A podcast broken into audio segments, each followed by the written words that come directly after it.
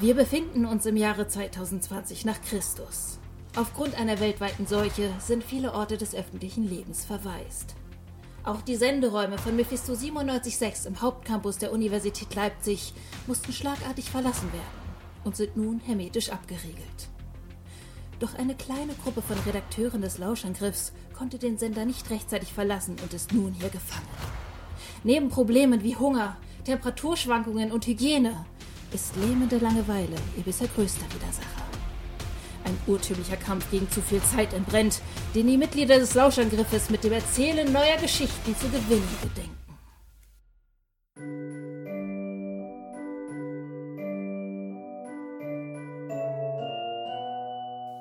Gute Nachtschichten, Folge 2. Ah, Jule, hi. Hast du die anderen gesehen, sag mal? Ja, die sind oben, hören alte Sendungen. Yusuf hat noch ein paar Batterien fürs Radio gefunden. Wirklich jetzt? Na komm, wir verpassen doch alles. Jona, das sind doch Aufnahmen. Die können wir uns jederzeit anhören. Und wenn wir nicht bald einen Weg hier rausfinden, dann werden wir das wohl auch noch sehr oft tun müssen. Ja, da hast du wohl recht. Ich habe gerade noch mal alle Fenster überprüft. Da ist nichts zu rütteln. Was machst du eigentlich da? Ich sortiere unsere Vorräte. Wenn der Kühlschrank kaputt ist, dann müssen wir genau schauen, was zuerst schlecht wird. Richtig gute Idee.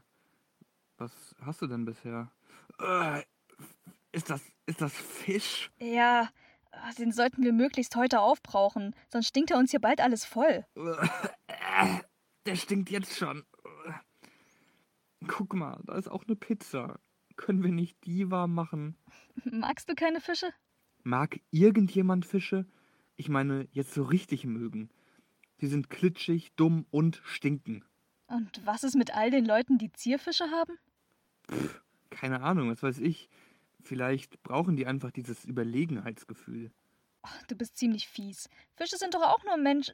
Also, naja, sind jedenfalls auch Lebewesen. Mit Hoffnung und Träumen. Hast du dir mal überlegt, wie sich so ein kleiner Fisch fühlen muss, wenn du ihn einfach in ein Glas steckst und dir ins Zimmer stellst? Äh, nein. Ich glaube nicht. Aber vielleicht sollte ich das unbedingt mal nachholen. Okay, pass auf. Ich erzähle dir jetzt eine Geschichte über zwei kleine Fische, die auch einfach entführt wurden und in ein kleines Glas gesteckt wurden. Sie heißt die Guppi-Entführung. Äh, was? Wo. Wo bin ich? Harry? Oh Gott! Harry, wach auf! Ja. Ja, was ist denn? Das. Das ist nicht die Zoohandlung. Was? Das ist nicht die Zoohandlung. Wie, das ist nicht die Zoohandlung? Wie kommst denn du jetzt da drauf? Guck dich doch mal um. Hier ist alles so hell und schlecht eingerichtet und. Das. Das ist ja noch nicht mal unser Aquarium. Siehst du das? Der. Der Kies, der. Der ist bunt. Unser Kies ist nicht bunt und. Meine Schatztruhe. Die Schweine haben meine Schatztruhe geklaut. Hey, hey, beruhig dich mal. Oh Gott, Harry, wir sind entführt worden. So wie die anderen Fische vor uns auch. Meine Geschwister haben mich genau davor gewarnt. Hüte dich vor den Keschern, Sally, haben sie gesagt. Oh, warum war ich nur so leichtsinnig? Ach, die machen bestimmt nur unser Becken sauber. Die bringen uns gleich wieder zurück. Die rücken uns nicht eher raus, bevor sie nicht das Lösegeld bekommen. Was? Wer sollte denn für uns Lösegeld zahlen? Dann locken sie die Polizei in einen Hinterhalt. Dann gibt's eine Schießerei. Nur damit sie am Ende feststellen, dass wir schon längst tot sind. Schatz, du hast dir doch nicht schon wieder diese True Crime Sendungen angeguckt. Ich sehe jetzt schon die Schlagzeile. Gurbis brutal in Salzwasser ertränkt. Also, langsam machst du mir Angst. Und meine Mutter wird das alles in der Zeitung lesen müssen. Oh, das wird ihr armes altes Herz nicht mitmachen. Findest du das nicht ein bisschen dramatisch? Und da hat mir die Milch einfach vor der Nase weggeschmissen. Ah! Ja, sowas. Sie, sie kommen! Versteck dich! Wo soll ich mich denn verstecken? Hier ist doch nichts. Dann, dann beweg dich einfach nicht. Dann sehen sie uns vielleicht auch nicht. Oh doch, die hat sie doch nur gekauft, um mir den Tag zu verderben. Das glaube ich nicht. Äh, was ist denn mit den Fischen los? Was soll denn mit den Fischen sein? Die bewegen sich nicht mehr und zittern total. Vielleicht ist ihnen kalt. Fische frieren doch nicht.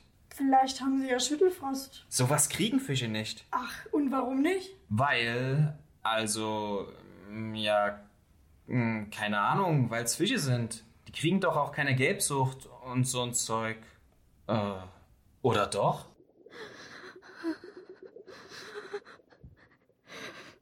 Harry, was wollen die von uns? Warum starren die uns so an? Keine Ahnung, Sal. Vielleicht überlegen sie ja, wie sie uns am besten beseitigen können. Du steigerst dich da viel zu sehr rein, Schatz. Es wird alles gut. Nein, Harry, das wird es eben nicht. Die wollen uns umbringen. Oh, ich bin doch noch viel zu jung und zu schön, um zu sterben. Ich wollte doch noch so viel von der Welt sehen. Hey, hey, beruhig dich. Hier, nimm meine Flosse. Okay. Mach dir keine Sorgen. Ich verspreche dir, wir kommen hier wieder raus. Hörst du? Ja, Sprich mir nach. Wir kommen hier wieder raus. wir kommen hier wieder raus. Wir kommen hier wieder raus. Wir kommen hier wieder raus. Kommen hier wieder Wir raus. kommen hier wieder raus. Vielleicht haben sie ja Hunger. Hau mal ein paar Flocken rein. Na gut. Och, guck mal, die geben uns Futter. Na siehst du, das können ja keine schlechten Menschen sein. Fass das nicht an. Warum nicht? Das Zeug ist doch eindeutig vergiftet. Meinst du echt? Die fassen das Futter ja überhaupt nicht an. Vielleicht sind sie ja doch krank. Leg mal einen Finger auf ihre Stirn. Ich werde jetzt nicht bei einem Fisch Temperatur messen. Hey, was ist denn los mit euch? Ah, was macht sie denn da? Sie soll aufhören, sie soll aufhören. Harry, ich hab Angst. Ich will nicht sterben. Ach, denen geht's gut. Die müssen sich erstmal nur an ihr neues Zuhause gewöhnen. Ich weiß nicht. Die starren uns an wie Besessene. Ja und? Fische starren halt manchmal. Ja, aber nicht so. Was sollen die denn machen? Uns umbringen? Wir müssen ihnen zuvorkommen. Äh, was? Ja, sobald die Sonne untergeht, klettern wir aus unserem Glas und nehmen mit, was wir kriegen können. Du machst dich an ihr Erspartes und ich schmier uns Brote für die Flucht. Und was ist, wenn die beiden uns dabei erwischen? Hm, stimmt. Okay, neuer Plan. Jeder von uns schnappt sich ein Kissen und drückt es einem der beiden aufs Gesicht. Du willst sie doch nicht etwa umbringen? Nein, nicht umbringen. Nur so lange, bis sie bewusstlos sind. Dann schnappen wir uns ihr Erspartes und gehen Ich dann. werde niemanden bewusstlos machen. Gut, dann kippen wir einfach ein bisschen Brennspiritus um ihr Bett herum, zünden das Ganze an und haben dann noch genug Zeit, um zu fliehen. Dann töten wir sie doch. Ach nein, nicht, wenn wir rechtzeitig die Feuerwehr anrufen. Wir hätten doch lieber das Chinchilla kaufen sollen. Die machen ihr Fell mit Sand sauber. Ich meine, da hat man doch echt die Kontrolle über sein Leben verloren, wenn man sich mit Sand putzt. Ach, das findest du seltsam? Aber wenn uns zwei zitternde Psychofische regungslos anstarren, ist das okay für dich, oder wie? Jetzt hör doch mal auf. Guck mal, die bewegen sich doch schon wieder. Ach du Scheiße. Sieht fast so aus, als würden die sich streiten oder so. Wir werden keinen Feuerring um sie ziehen. Wenn du mich lieben würdest, würdest du es tun. Wie war das noch? In guten wie in schlechten Zeiten? Da wusste ich ja noch nicht, dass ich eine Verrückte geheiratet habe. Ach, jetzt beruhig dich doch mal. Ich hab's gewusst. Du steckst mit ihnen unter einer Decke. Wie kommst du denn jetzt da drauf? Jetzt mach dich doch nicht lächerlich. Lächerlich? Äh, lächerlich? Entschuldige mal, der Einzige, der sich hier lächerlich... Wir müssen sie loswerden. Was? Wieso? Die sind mir unheimlich. Das sind nur zwei Guppies. Ja, Guppies, in deren Gegenwart ich mich nicht wohlfühle. Ja, wir geben sie lieber weg. Nicht, dass sie uns eines Nachts noch die Kehle durchschneiden und unser Blut trinken. Du weißt, wie ich das meine. Wir könnten sie doch einfach die Toilette runterspülen. Keiner würde es mitbekommen. Lass die Fische in Ruhe. Das wäre das perfekte Verbrechen. Wir könnten zurück in die Tierhandlung gehen und uns irgendwas harmloses kaufen. Eine Schildkröte oder so. Stell das Glas wieder zurück. Okay, okay, du hattest recht, Sally. Du hattest recht. Die wollen uns umbringen. Oh Gott, jetzt schleppen sie uns in ihren Keller, schneiden uns in Stücke und legen unsere Überreste in eine Kühltruhe. Oh nein, ich will nicht als Fischstäbchen enden. 20 Jahre später wird man dann eine Doku über unser Verschwinden drehen. So läuft es doch immer ab. Ich bringe sie wieder zurück in die Tierhandlung. Sei doch nicht albern. Die müssen sich nur erstmal an alles hier gewöhnen. Morgen kaufen wir den beiden erstmal eine schöne Burg, ein paar Algen und eine Schatztruhe. Dann werden sie sich wohler fühlen. Ich weiß nicht. Doch, glaub mir, Fische lieben Schatztruhen. Komm, stell das Glas wieder hin. Später können wir immer noch entscheiden, ob wir sie weggeben, okay? Na gut. Obwohl ich doch lieber das Chinchilla gehabt hätte. Ich weiß doch, ich weiß. Aber so ein Drecksuler kommt mir nicht ins Haus.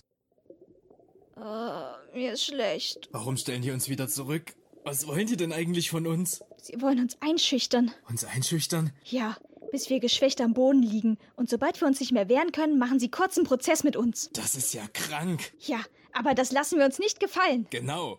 Nicht mit uns. Heute Nacht brechen wir hier aus.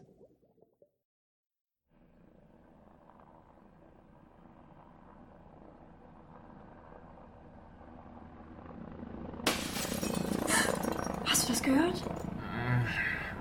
Was? Ich glaube, hier ist jemand.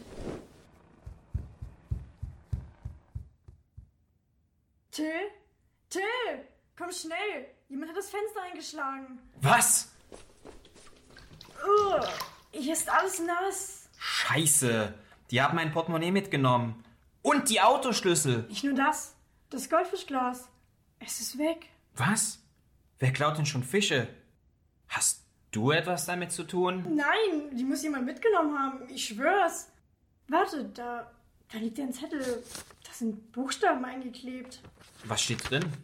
Rück die Schatztruhe raus, sonst kommen wir wieder. Und dann, äh, ja, keine Ahnung, dann passiert jedenfalls was. Und da ist ein großer schwarzer Fleck drauf. Das Symbol des Todes. Welche Schatztruhe meinen die denn? Keine Ahnung.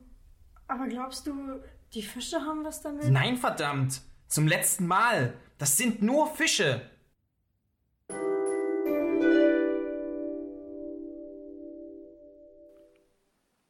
Wow, ich. Ich hatte ja keine Ahnung. Ja, ich hoffe, du wirst in Zukunft etwas respektvoller mit Fischen umgehen. Aber essen will ich sie trotzdem nicht. Coole Geschichte. Ja, total. Hab richtig mitgefiebert. Oh Gott, wie lange steht ihr da schon? Lang genug. Warum seid ihr nicht oben bei den anderen? Ich dachte, ihr hört alte Sendungen. Ja, aber es läuft gerade eine von diesem einen Redakteur, von dem ich sie mir einfach nicht anhören kann. Von wem denn? Mir. Und was macht ihr so? Also, außer unsere Essensvorräte zu personifizieren? Also, Jule macht Inventur und wie es aussieht, gibt es heute Abend Fisch. Ach, das stinkt hier so. Ach Leute, jetzt habt euch doch mal nicht so. Wir sind hier im Überlebensmodus. Wir können froh sein, dass wir überhaupt noch was zu essen haben. Oder nicht? Oder nicht? Puh. Ja, ja, äh, äh, vielleicht gibt's ja auch noch was anderes. Hast du schon mal im Kühlfach geschaut? Warte, lass mich mal. Ha, Ich habe da eine Pizza gesehen, aber Jule will anscheinend unbedingt Fisch. Es geht weniger darum, was wir sonst noch haben, als darum, was zuerst weg muss. da hinten klemmt irgendwas. Warte, soll ich dir mal. Ja, ich helfe dir mal. Ja. Oh, das ist ja richtig festgefroren. Sag mal. Ah, Ist das eine Kassette? Es ist ein Schatz. Was da wohl drauf ist? Habt ihr es dann endlich? Ah, Von wegen, die hören wir uns jetzt an. Kommt mit. Der alte Rekorder steht hier noch irgendwo. So. Moment. Was steht denn da? Capseline. Was das wohl bedeutet? Hören wir mal rein.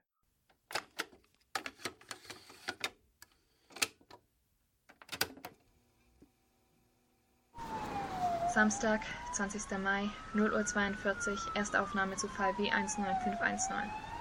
Ich befinde mich gerade am Tatort im Stadtteilpark Rabit. Die Leiche liegt etwa fünf Meter vom Weg entfernt an einem Baum gelehnt. Wenn man genau hinschaut, kann man sie schon vom Weg aus sehen. So haben sie die Passanten auch vor einer Stunde gefunden. Die dachten zuerst, da schläft eine Obdachlose, aber sie haben sich darüber gewundert, dass sie so seltsam da liegt. Sie haben sich der Leiche genähert, die Stichwunden gesehen und sofort die Polizei gerufen. Ihre Aussage wurde dokumentiert und ihre Personalien aufgenommen.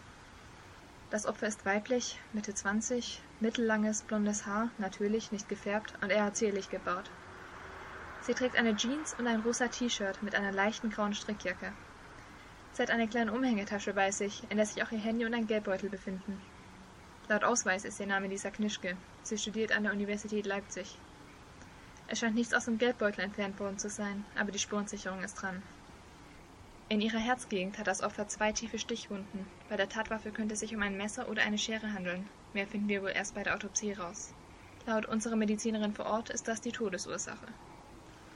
Die Wunde ist noch relativ frisch. Vor maximal drei, vier Stunden ist das Opfer wohl erstochen worden.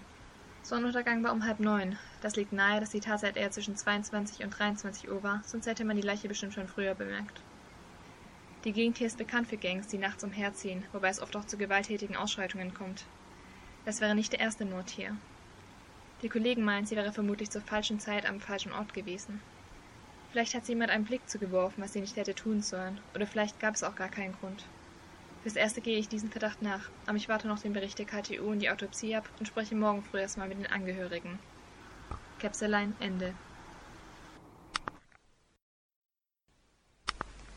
Samstag, 20. Mai, 16.28 Uhr, zweite Aufnahme zu Fall W19519. Ich habe heute mit den Eltern von Lisa gesprochen. Sie waren sehr erschüttert und konnten keine weiteren Hinweise liefern zu den Umständen ihres Todes. Lisas Zwillingsbruder lebt in Leipzig, aber er war nicht daheim. Ich werde ihn vielleicht nochmal aufsuchen, um ihn zu befragen, aber ohne konkreten Verdacht wäre das heute nicht sinnvoll gewesen. Ich habe auch mit dem Kollegen gesprochen, der sich auf Gangkriminalität spezialisiert hat. Er meinte, es sei nicht ausgeschlossen, dass sie ein Opfer von so einer Gang war, gerade in der Gegend. Aber die zwei Stichwunden in der Herzregion sind sehr untypisch dafür.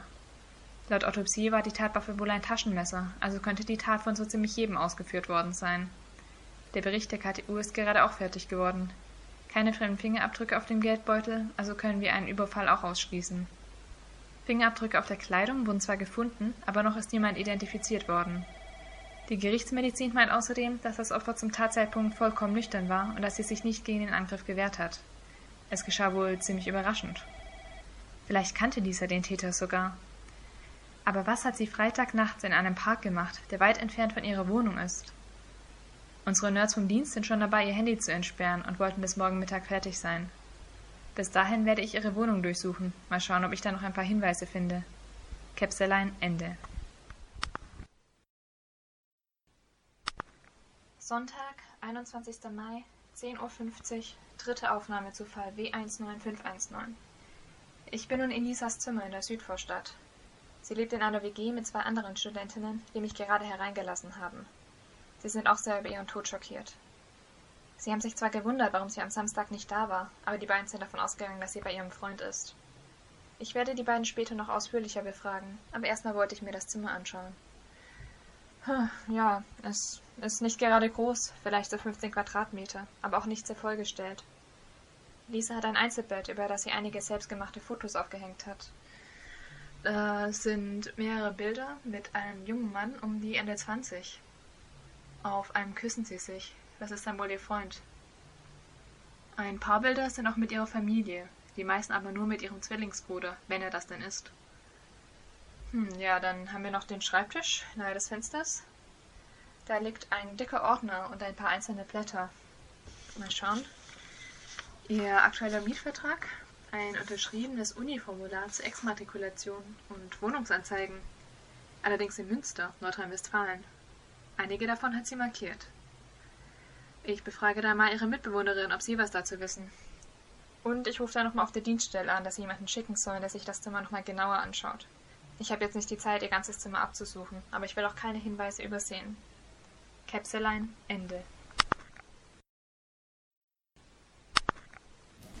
Sonntag, 21. Mai, 15.23 Uhr, vierte Aufnahme zu Fall W19519.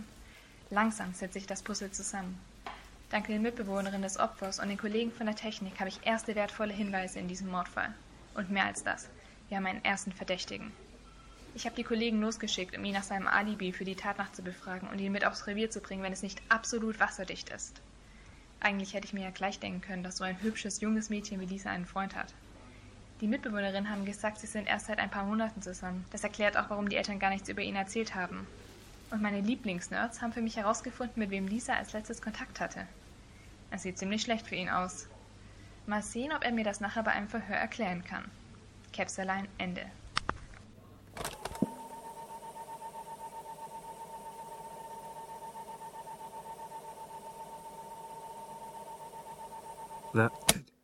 Wieso hat das aufgehört?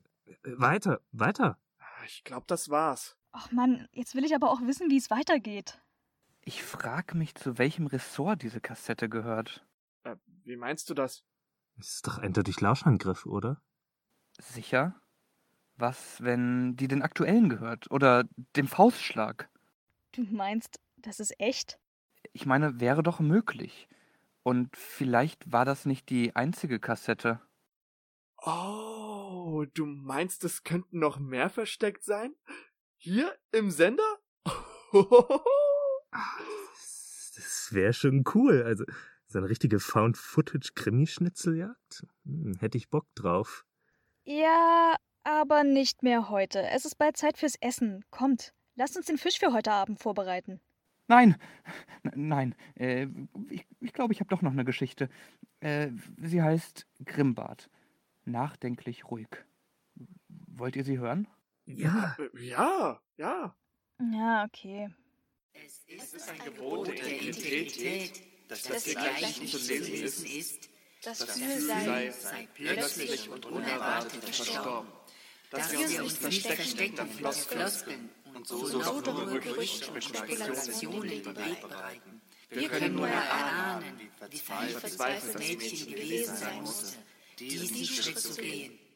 Dass sie nicht mehr die Wirklichkeit des Gefühls sah, die Verheißungen, die Chancen, den Genuss, sondern nur noch die Last. Wir blicken voller Zuneigung, Wertschätzung, Hochachtung auf die Emotionen, die das Gefühl war. Wir blicken voller Trauer auf den Tod, der für das Gefühl gewählt wurde. wir, Wir werden das Gefühl nicht vergessen. Schade, dass die Erinnerung mit einem Dachs anfängt. Also, was heißt schade? Ein Dachs ist ein völlig solider Einstieg. Schade meine ich, weil die Erinnerung auch anders, aber früher anfangen könnte. Zum Beispiel mit diesen Treppenstufen im Wald, die ich mal gezählt habe, damit wir einen Chatbeginn haben. Also, wir sind vorher mal zusammen die Treppen hochgelaufen und haben geschätzt, wie viele es sind. Du hast gesagt 327 und ich habe gesagt locker 700. Es waren 495. Aber es gäbe natürlich auch deutlich schlechtere Einstiege. Wie ich neben dir lag und nur Darm und Magen fühlte zum Beispiel und von dir losgelassen werden wollte. Eigentlich wäre alles nach dem DAX ein schlechterer Einstieg für diese Erinnerung. Aber ist ja auch alles egal. In meinem Gehirn ist da immer sofort der DAX. Also fängt diese Erinnerung mit dem DAX an. Dem DAX und der Bank und dem Tierfriedhof. Und dem Brot, das du mitgebracht hast.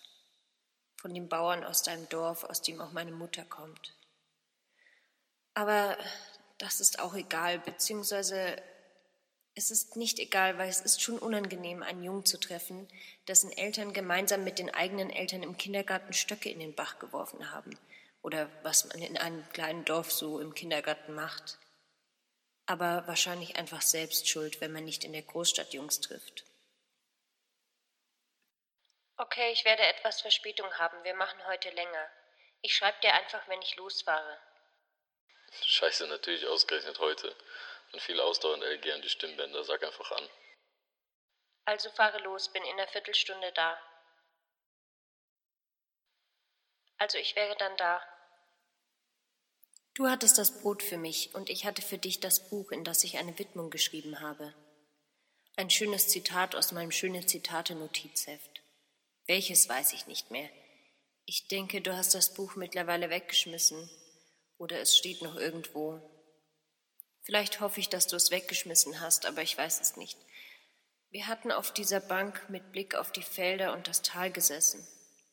Erst haben wir nur da gesessen und ich hatte mich über das Brot und du dich über das schöne Zitat gefreut. Es war Dämmerung und ich hatte gewusst, dass ich dich wohl wahrscheinlich bald küssen würde. Und dann hatte ich dich auch irgendwann geküsst. Oder du mich, ich glaube sogar du hast mich geküsst. Und als wir uns da so eine Weile vor uns hingeküsst hatten, geschah es einfach. Ein klumpiges Etwas wetzte vom Maisfeld kommend in Höchstgeschwindigkeit an der Bank vorbei in den Wald. Es war ein für meinen Geschmack etwas zu dicker Dachs. Ich versuche es mal so zu formulieren, damit man die Naturgefühle besser fühlt. Von der Anhöhe aus ist die Landschaft recht riesig, das muss gesagt werden. Das Symposium von Doppelhaushälften und kleinen Gassen verliert schon nach wenigen Metern Feldweg jegliche Plastizität, wird zur kakophonen Komposition von Giebeln und Vorhängen aus Spitze, später zum Mosaik aus Balkon und Kamindampf. Und schließlich, wenn man auf der Anhöhe steht, zum Amalgam aus müdem Zinnoberrot und gut verputztem Perlweiß und so weiter, Feld und Wald nähern sich fleckenartig, greifen ineinander, doch bleiben sich insgesamt natürlich fremd.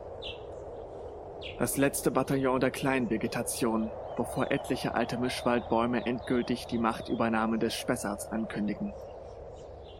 In Richtung Horizontlinie verliert die Ebene ihre Konturen, bietet Raum für die grässlichen Fratzen der fauligen Ödnis Südosthessens. Egalgraue Dorfkomplexe fressen sich in Symbiose mit borstigen Industriegebieten wie ungenierte Pestizide durch die reliefarme Rhein-Main-Tiefebene. Dürre Fabriktürme pumpen Schmutziges in die Luft. Ein durchaus skurriler Kontrast zum hier oben ansässigen Tierfriedhof. Ein Meer aus aufeinander gestapelten flachen Steinen, gestapelt von trauernden Kinderhänden.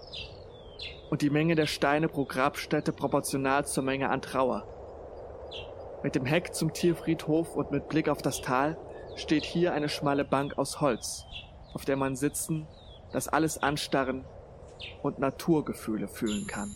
Wie sie einfach da sitzen, ohne zu wissen warum, sich vor lauter Nacht kaum sehend, aber stetig anatmend, sich unmittelbar ins Gesicht atmend, wie eifrig sie einander mit ihren Gerüchen markieren.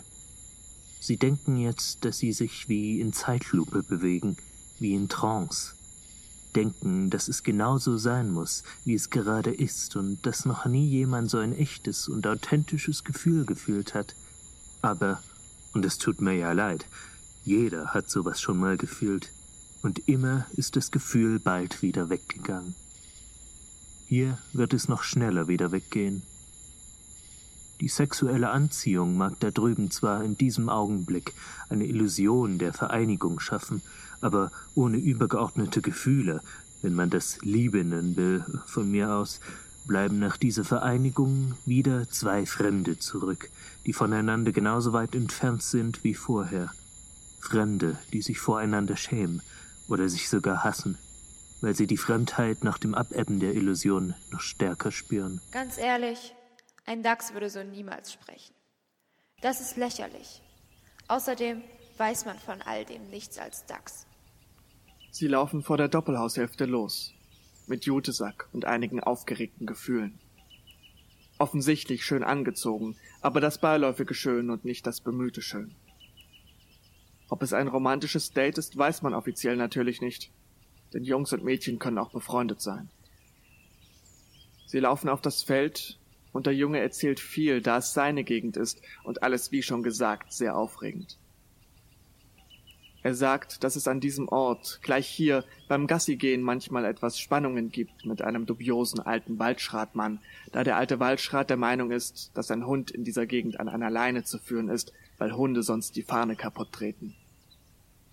Der Junge erzählt alles auf diese sympathisch, selbstironische Weise. Sie lächelt und ist einfach froh, da er es so leidenschaftlich erzählt, und sie es mag, wenn er leidenschaftlich was erzählt, denn es ist süß. In der Schrebergartensiedlung. Es bellt ein Hund, es wehen Flaggen. Einiges an Grillgeruch weht über die dicken Hecken und ein Mann ruft. Sacramento, bleiben Sie dann. Es kann doch nicht so schwer sein. Wir können hier machen, was wir wollen. Und die kommen bei. Ich sage, bitte? Und er sagt, Ich glaube, irgendjemand kommt zu spät oder so und das nervt den. Kannst du gut Dialekt? Also ich meine, sprechen deine Eltern zu Hause Dialekt? Meine Tante spricht immer viel Dialekt, aber eher aus Spaß, ironisch. Ich sage, normal. Und mache diese Gänsefüßchenhände, wo man kurz mit jeweils Mittelfinger und Zeigefinger beider Hände zweimal in die Luft drückt.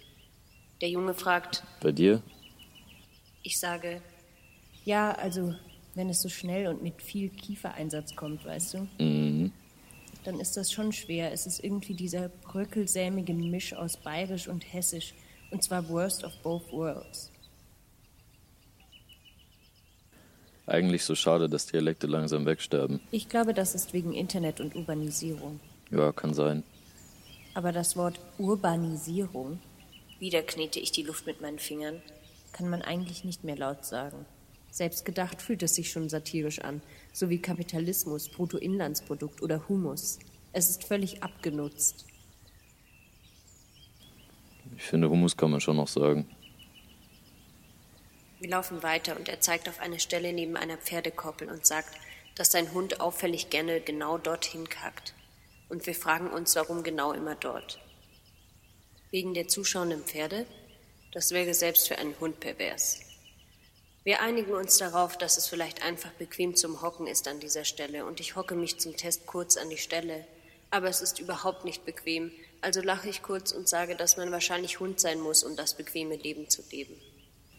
Er sagt, Ich hätte nicht gedacht, dass es mich mal so sehr nervt, nicht als Hund geboren worden zu sein. Und wir lachten. Etwas zu sehr.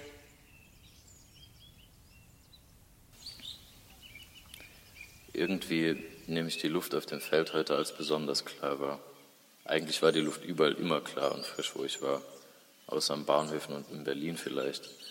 Aber selbst da auch überraschenderweise gut, dafür, dass man immer von Smog und saurem Regen liest. Es ist aber insofern nochmal verwunderlicher, als dass ich diesen Feldweg vorher schon um die unendlich mal gegangen war und die Luft sicher nie so aufdringlich frisch und klar war. Wenn nur nicht dieser elendige Kleingartenverein wäre, mit seinem riesigen Parkplatz. Die Mittelmäßigkeit daran ist nicht das Problem, sondern dass es normal ist, sich irgendwo draußen abzuschotten, in kleinen Zellen, grobsehniges Fleisch zu braten und Ketchup aus dicken Flaschen zu trinken. Die Normalität dahinter ist das Problem. Und nun ruft es auch noch aus einem der Gärten heraus. Hohles Gebrabbel blubbert über den Heckenschutzwall, platscht unförmig auf den schmalen Asphaltstreifen und vibriert noch eine Weile als unangenehm klebrige Tonmischung auf dem Boden herum. Wir tauschen kurz einige Textbausteine zum Thema Dialekt und Urbanisierung aus und irgendwie weiß ich da schon, dass es ein objektiv eher lahmes Gespräch ist, aber durch den Gefühlsfleischwolf gedrillt ist das natürlich die totale Nebensache. Rückweg. Die Regentropfen haben eine neue Farbe. Dunkler sind die.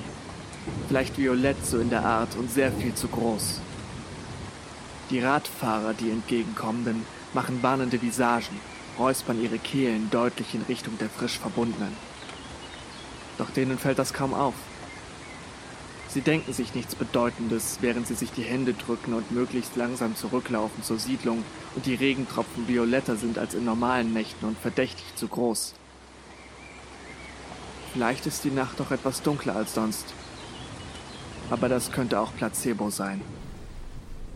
Oh, schade. Wir mochten ihn so gerne. Sehr schade. Sagt die Mutter und ich sage nichts. Und dann Mutter. Und ich denke, dann heirate ihn doch selbst.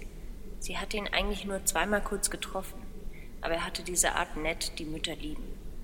Einige aufmerksame Fragen zum Garten, hier und da ein Jetzt aber schön.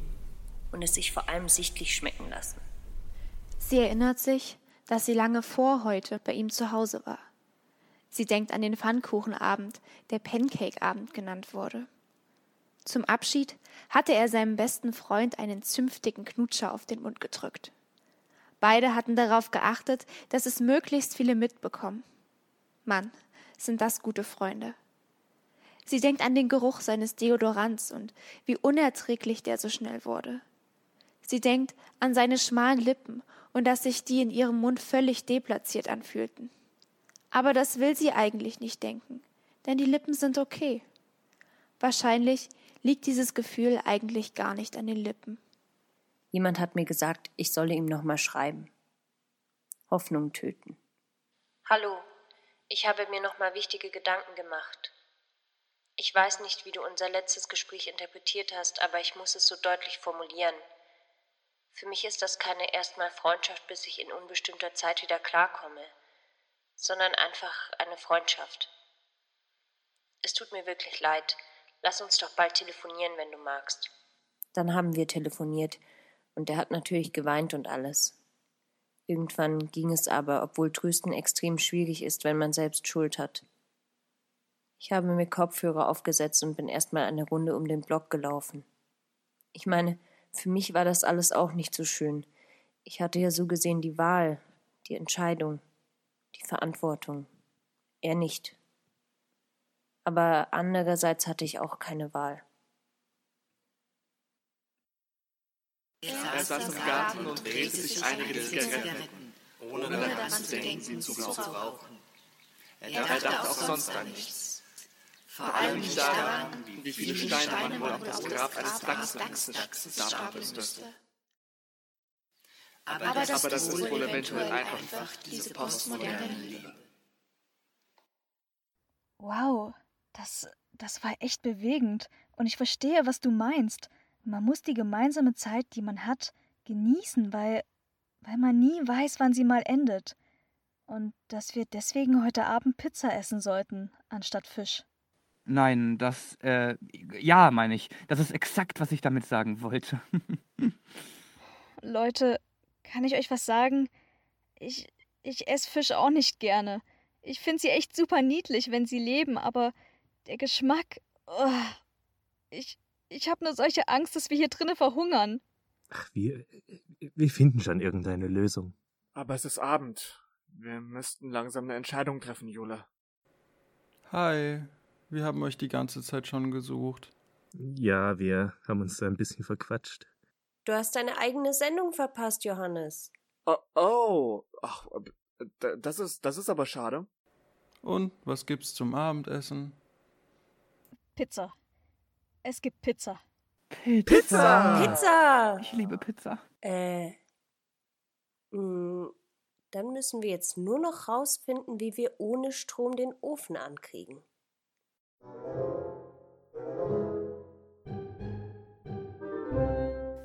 Und hier lassen wir unsere sechs Freunde für heute zurück. Wenn sie bis dahin nicht an gefrorener Pizza erstickt sind oder sich auf Expeditionen in den Eingeweiden der Universität verloren haben, gibt es in zwei Wochen wieder gute Nachtschichten.